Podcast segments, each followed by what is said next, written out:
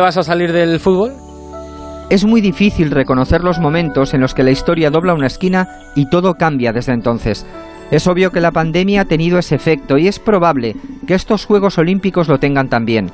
Habíamos olvidado que estos son los primeros Juegos desde el Me Too, los primeros desde el Black Lives Matter, los primeros en que las mujeres representan un 49% de los participantes. No debería extrañarnos, por tanto, que la estrella de Tokio, una mujer negra, haya decidido priorizar su salud sobre las expectativas ajenas. Lo que ha hecho Simon Biles es un fabuloso acto de empoderamiento. Ha dicho basta, yo mando. Algo parecido había dicho Naomi Osaka en el pasado Roland Garros cuando abandonó el torneo para proteger ella también su salud mental. En el fondo, es lo mismo que dicen las jugadoras de vóley playa de Noruega o las gimnastas alemanas cuando reclaman su derecho a elegir una vestimenta que no esté sexualizada. Yo mando, o debería.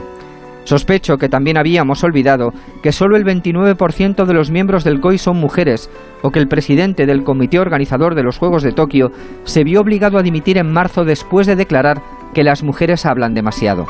En ese escenario, Simon Biles se ha convertido en un símbolo, y no solo por decir basta que ya sería mucho, también por visibilizar y normalizar la enfermedad mental, estigmatizada socialmente.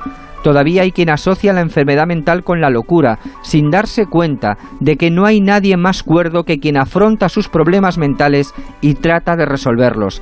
La dolencia física y la mental forman parte de la misma realidad en el deporte de élite. Hay mil ejemplos, pero tomaré el más reciente. Tom Dumoulin decidió retirarse temporalmente del ciclismo el pasado mes de enero. Pues bien, hoy le vimos posar con la medalla de plata seguramente más fuerte que nunca. La última anotación del diario olímpico está recogida del contenedor de Twitter. La autora es la doctora Elena Casado y su mensaje sirve como lema o como tatuaje.